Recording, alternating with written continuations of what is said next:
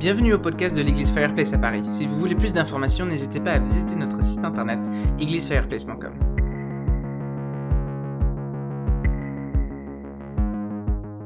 Bonjour à tous. Alors pour commencer, j'avais un petit peu envie de euh, vous euh, parler de mon plus ancien souvenir de Pâques.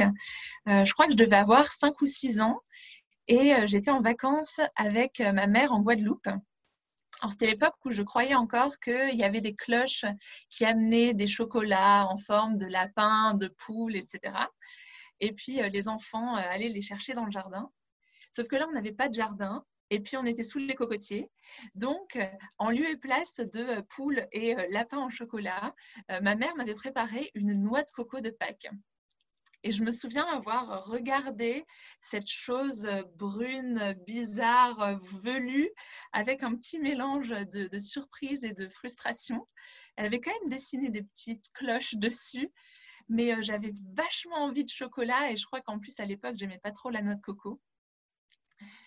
Et ça me rappelle cette anecdote à quel point dans l'histoire même de la Pâque, il y a cette notion d'attente je pense qu'on attend tous quelque chose de différent quand on entend le mot Pâques.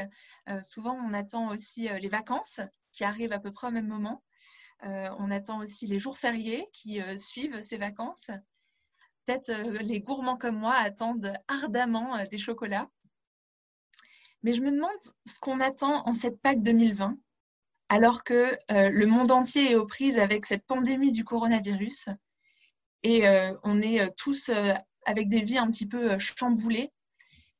Peut-être que ce qu'on attend vraiment en cette Pâques, c'est euh, la fin du confinement et puis euh, les bonnes nouvelles de enfin l'extinction de ce virus. Du coup, je vous demande, qu'est-ce que vous attendez ce matin? Et on sait que l'histoire de Pâques, historiquement, c'est pas les cloches et les chocolats, même si les chocolats c'est très bien et on est d'accord, on n'en a jamais assez. Mais historiquement, la Pâque, c'est que Jésus, qui est Dieu lui-même, est venu sur terre pour permettre la réconciliation entre l'humanité et Dieu. Qu'il a souffert sur une croix pour justement prendre sur lui tout ce qui nous sépare de Dieu et pour qu'on puisse avoir chacun une relation avec Dieu. Pâques, c'est le dimanche matin, donc ce qu'on célèbre aujourd'hui, trois jours après la crucifixion, quand les amis de Jésus arrivent à la tombe et qu'ils la trouvent vide. Ils voient juste les l'ange, les euh, euh, choses qui entouraient Jésus, mais Jésus n'est plus là. Et puis un peu plus tard dans la journée, Jésus leur apparaît, ainsi qu'à plusieurs centaines de personnes dans les 40 jours qui suivent, donc jusqu'à la Pentecôte. En gros, Pâques, c'est cette histoire, un peu qui descend comme une bombe. Jésus est ressuscité. Et donc, c'est une victoire de Dieu sur la mort, afin que celui qui écoute et qui croit vit éternellement avec Dieu. Il n'est pas condamné, mais il est passé de la mort à la vie. Waouh Une histoire qui a certainement marqué l'histoire, mais est-ce que c'est pas juste une histoire, en fait? On pourrait se demander, est-ce que c'est pas juste une, projection de euh, notre désir d'immortalité? On n'a tellement pas envie que notre vie ait une fin que ça, nous nourrit, en fait, d'imaginer une vie éternelle. Est-ce que ce serait pas quelque chose qu'on se raconte pour se rassurer, peut-être face à la peur de la mort ou à la peur en général? D'ailleurs, c'est Freud hein, qui disait que les croyances religieuses sont de toute façon des illusions. C'est la réalisation des désirs les plus anciens, les plus forts, les plus pressants de l'humanité. Et ces illusions, parce que de toute évidence, ça ne correspond pas au réel. Les, les, morts ne ressuscitent pas. Et puis, bon, euh, comment est-ce qu'un Dieu d'amour aurait créé un monde avec, euh, par exemple, le coronavirus? Du coup, vous les religieux, vous nous promettez le chocolat, mais on finit avec la noix de coco. Et plus récemment, hein, il n'y a pas que Freud qui a marqué euh, euh, notre civilisation avec euh, des arguments de la sorte. Vous avez peut-être entendu parler de Yuval Noah Harari, qui a écrit un best-seller qui s'appelle Sapiens, une brève histoire de l'humanité, dans laquelle il dit Il n'y a pas de Dieu dans l'univers hors de l'imagination commune des êtres humains. Ça se passe juste là-dedans. C'est bien beau, c'est bien joli, mais c'est forcément de la fiction. il faut savoir que selon lui, euh, et aussi fiction, la nation, l'argent, les droits de l'homme, les lois ou la justice. Tout ça, de toute façon, ça n'existe pas. Ça fait partie d'une série de récits qu'on se raconte en tant que société pour avancer dans la même direction, sans trop d'encombre, avec un certain ordre. Moi, je trouve ça vachement intéressant parce que de bien des manières, même de façon un peu sous-jacente, c'est souvent le message de notre culture. Tout est récit, et donc d'une certaine manière, tout est fiction. Le plus important, c'est quelle histoire tu vas choisir de raconter. Donc face à ça, euh, Jésus qui est Dieu, mort et ressuscité, c'est juste un récit de plus, non? Ça va pas venir changer ma vie. Je vous demander ce matin, quelles sont les histoires qui nourrissent votre quotidien? Et par euh, histoire, euh, j'entends euh, les, devises ou les, prières, les espoirs, les proverbes même peut-être, vers lesquels vous allez pour donner du sens. Et peut-être même pour trouver de l'espérance. Parce que même si on n'espère pas en Dieu, on ne peut pas s'arrêter d'espérer pour autant. Peut-être que au premier abord, c'est séduisant hein, de dire euh, tout est fiction. Vous êtes le héros du livre que vous êtes en train d'écrire. Sauf que, en quoi est-ce que de dire ça, ça nous aide concrètement face, par exemple, à la pandémie actuelle ou face aux défis du quotidien En quoi est-ce que de dire ça, ça vient nourrir notre espérance? Oui, parce que l'être humain est fait d'espérance. Et même si on ne met pas le mot espérance dessus, on espère tous d'une manière ou d'une autre. Et même dans une société séculière et séculariste, on est en fait pétri d'espérance. On va espérer par exemple en la technologie. Et je pense que c'est particulièrement criant en ce moment, alors que le monde entier se tourne vers euh, la possibilité d'un traitement pour euh, le coronavirus. Et on attend des avancées scientifiques qu'elles viennent nous sortir de la situation dans laquelle on est. Je ne sais pas si vous avez vu euh, la quantité d'articles qui présentent le docteur Raoult comme presque un demi-dieu avec cette espérance en la chloroquine, peut-être une espérance à laquelle on peut s'accrocher.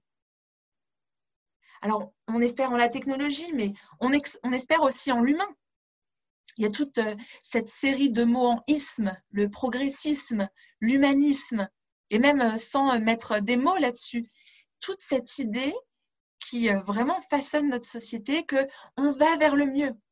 Les années et les siècles après les siècles, on arrive enfin vers plus de compréhension, moins d'inégalités. Est-ce que c'est la réalité? En tout cas, on espère. Et quand ni les sciences ni l'humanité nous donnent des réponses, on se tourne vers la spiritualité. Alors, peut-être pas en mettant le mot spiritualité ou Dieu dessus. Ça peut prendre toutes sortes de formes.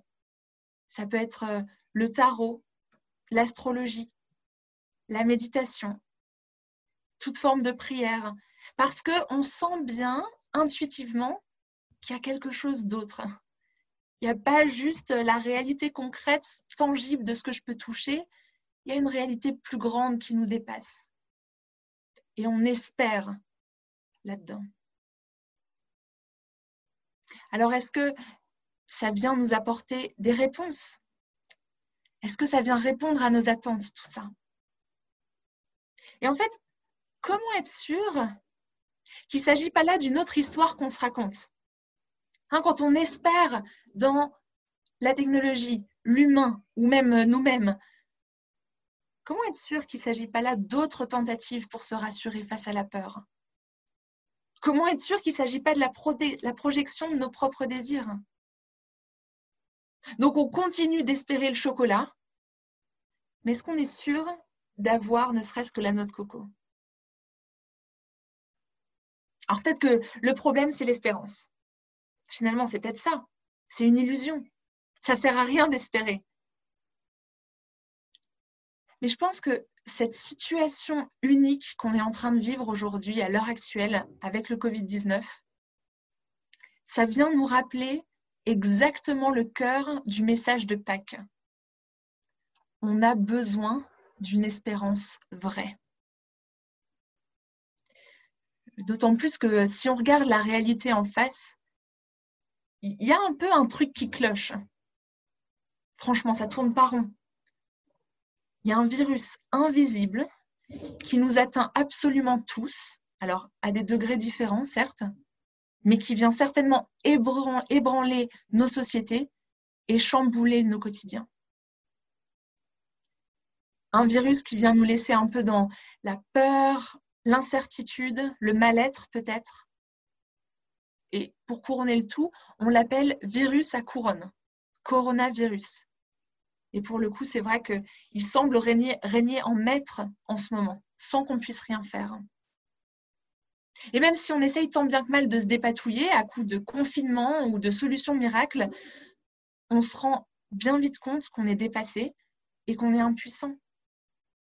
Alors, on peut fermer les yeux et faire comme si de rien n'était, ou l'enfouir sous tout un tas de pensées positives, ou du sexe, ou du vin, ou euh, le travail, ou n'importe quoi. Mais le virus continue de se propager. En fait, dans la Bible, il y a un virus qui agit de manière tout à fait similaire. Et le nom de ce virus, c'est le péché. Alors, ce n'est pas un mot très populaire, je vous l'accorde. Mais comme le Covid-19, c'est pas parce qu'on ne l'aime pas qu'il n'existe pas. Le péché, c'est quoi? C'est ce qui nous sépare de Dieu, mais aussi les uns des autres, et aussi de nous-mêmes. Il est invisible, mais il est quand même ravageur. Et il cause bon nombre de dysfonctionnements, à la fois des dysfonctionnements de la société et à la fois sur le plan individuel. Et c'est ce péché qui nous empêche de connaître Dieu, de vivre pleinement la vie pour laquelle on a été créé. Et comme le Covid-19, personne n'est immunisé. Hein, il n'y a pas euh, les gens bien et les autres. On est tous sur le même pied d'égalité et on en souffre tous de la même manière. Alors, où trouver l'espérance? La bonne nouvelle, c'est que Dieu lui-même veut nous témoigner de son amour et nous permettre à la fois d'être guéris du péché, mais aussi de connaître Dieu. Jésus disait, Celui qui écoute ma parole et qui croit à celui qui m'a envoyé, il vit avec Dieu pour toujours. Donc, vivre avec Dieu, c'est-à-dire vivre dans la présence de Dieu, mais un Dieu qui est parfait, ça veut dire justement que le problème de notre péché est réglé. Parce que sinon, on ne pourrait pas être dans la présence d'un Dieu parfait. Donc, si on croit en Jésus, on peut avoir une solution. Et Jésus dit, cette personne-là n'est pas condamnée, mais est passée de la mort à la vie. Et c'est ça l'espérance de Pâques. Est-ce que ce matin, vous n'espérez pas non seulement un monde sans coronavirus, mais un monde restauré Non seulement une vie déconfinée, mais une vie en abondance avec la paix une expérience non seulement de, transcendance, de plénitude, mais une, expérience de Dieu en personne en fait, ce qu'on cherche, c'est Pâques. Et la bonne nouvelle, c'est que c'est vrai. Mais alors attends, Léa, comment est-ce que ça peut être vrai cette histoire En plus, c'est arrivé il y a 2000 ans. Et puis ça paraît complètement absurde. Je vous l'accorde. Et d'ailleurs, comme certains d'entre nous peut-être ce matin, les premiers disciples, ils avaient complètement arrêté d'espérer et ils avaient du mal à croire. Il faut se mettre dans, dans leur euh, tête. Leur pandémie à eux, c'était l'oppression romaine et la persécution du fait d'être juif. Et en plus de ça, celui qu'ils attendaient comme étant le sauveur, il venait de se faire torturer et mettre à mort. Les gars, ils attendaient un sauveur politique, un roi triomphant. Et à la place, ils voient leur maître, leur rabbin, agoniser. Alors, ils n'emmenaient pas large, ces premiers disciples. Un petit peu comme nous, aujourd'hui, face à l'énormité du coronavirus ou face à peut-être certains défis de nos vies. Et pourtant, le premier dimanche de Pâques, contre toute espérance, Jésus est revenu à la vie. Et il dit, Celui qui écoute ma parole et qui croit à celui qui m'a envoyé, vit avec Dieu pour toujours. Il n'est pas condamné, mais il est passé de la mort à la vie. Le premier dimanche de Pâques, c'est Dieu lui-même qui est venu pour apporter l'espérance qu'on ne peut pas juste trouver en nous-mêmes, qu'on ne peut pas juste trouver dans les gens autour de nous, qu'on ne peut pas juste trouver dans la technologie ou autre.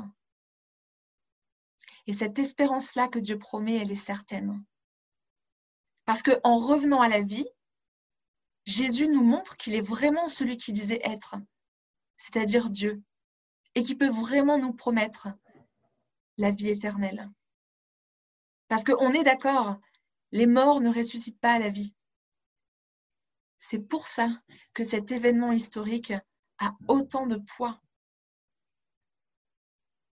Est-ce que c'est un Dieu comme ça en qui vous pouvez espérer? En mettant notre confiance en Jésus, on peut vivre l'espérance même dans cette crise mondiale qui nous dépasse. Parce que justement, on ne regarde plus à nous-mêmes pour trouver l'espérance. En mettant notre confiance en Jésus, on découvre que Dieu n'est pas étranger à la souffrance. Au contraire, il emporte lui-même les marques. Alors il comprend, il compatit, mais plus encore, il peut nous en sauver. Je voudrais vous citer ce que dit le pasteur et théologien John Stott. Dans notre monde de souffrance, comment pourrait-on adorer un Dieu qui en, qui en aurait été exempt? Je suis entrée maintes fois dans des temples bouddhistes en différents pays d'Asie et j'ai pu contempler la statue de Bouddha, les jambes croisées, les mains jointes, les yeux fermés, l'esquisse d'un sourire sur les lèvres, l'air absent, totalement détaché des souffrances de ce monde. Alors, par la pensée, je revoyais cet homme abandonné sur une croix, meurtri, les mains et les pieds percés de clous, le dos lacéré, les membres écartelés, le front ensanglanté portant la marque d'une tresse d'épines, les lèvres desséchées traduisant une, une soif intolérable plongé dans la nuit la plus noire, celle de l'abandon par Dieu. Voilà le Dieu qu'il me fallait. Il a laissé de côté son immunité à la souffrance. Il est entré dans notre monde de chair et de sang, de larmes et de mort. Il a souffert pour nous. À la lumière des siennes, nos souffrances sont plus faciles à accepter. Certes, ici-bas, le seul signe de ponctuation qui convienne à la souffrance humaine, c'est le point d'interrogation. Et pourtant, nous pouvons lui superposer un autre signe, celui de la croix, l'emblème de la souffrance divine. Est-ce que c'est un Dieu en quel vous pourriez espérer ce matin? Peut-être que ça fait longtemps que tu te poses des questions sur Dieu et que tu as tout simplement arrêté d'attendre une réponse. Peut-être que tout ça, ça semble vraiment confus et euh, flou et euh, tu ne sais pas trop quoi en penser. peut-être que quand tu regardes ta vie, tu dis, ben, j'ai pas de la place pour euh, un autre Dieu, une autre conception divine, un, truc en plus. Mais l'invitation de Jésus reste ouverte. Celui qui écoute ma parole et qui croit à celui qui m'a envoyé, il vit avec Dieu pour toujours. Il ou elle n'est pas condamné, mais est passé de la mort à la vie la Pâque qu'on célèbre aujourd'hui. C'est l'espérance contre toute attente et dans chacune de nos attentes. Si vous voulez, c'est un peu la noix de coco et les chocolats. Pâques, c'est la promesse de la vie, quelles que soient les pandémies dévastatrices, quels que soient nos parcours personnels. C'est l'espérance de la vie, même dans la mort. Et cette espérance, elle peut être pour toi aujourd'hui. Est-ce que tu voudrais accepter cette espérance?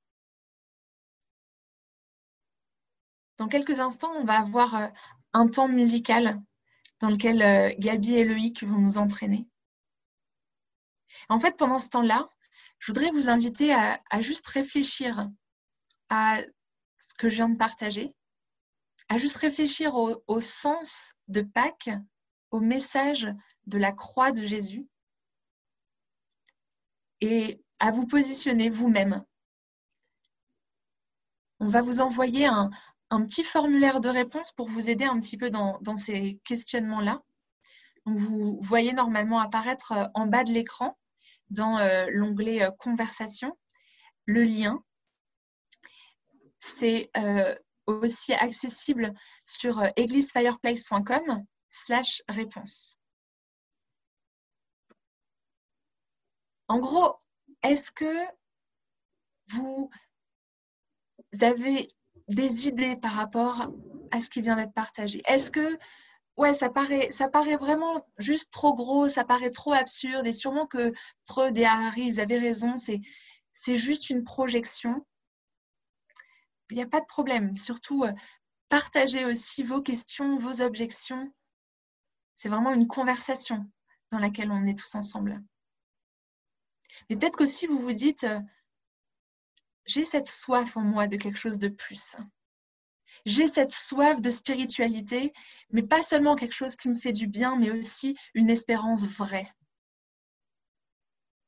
Peut-être que l'histoire de Dieu qui vient lui-même se donner et nous inviter, peut-être que ça vous touche ce matin. Et si vous avez envie de, de commencer l'aventure de la foi, il n'y a pas de formule magique, mais je peux vous assurer que ça vient changer le quotidien. Est-ce que tu veux accepter cette espérance? Merci d'avoir écouté ce podcast. Si vous voulez plus d'informations, n'hésitez pas à aller sur notre site internet églisefireplace.com ou notre chaîne YouTube youtube.com slash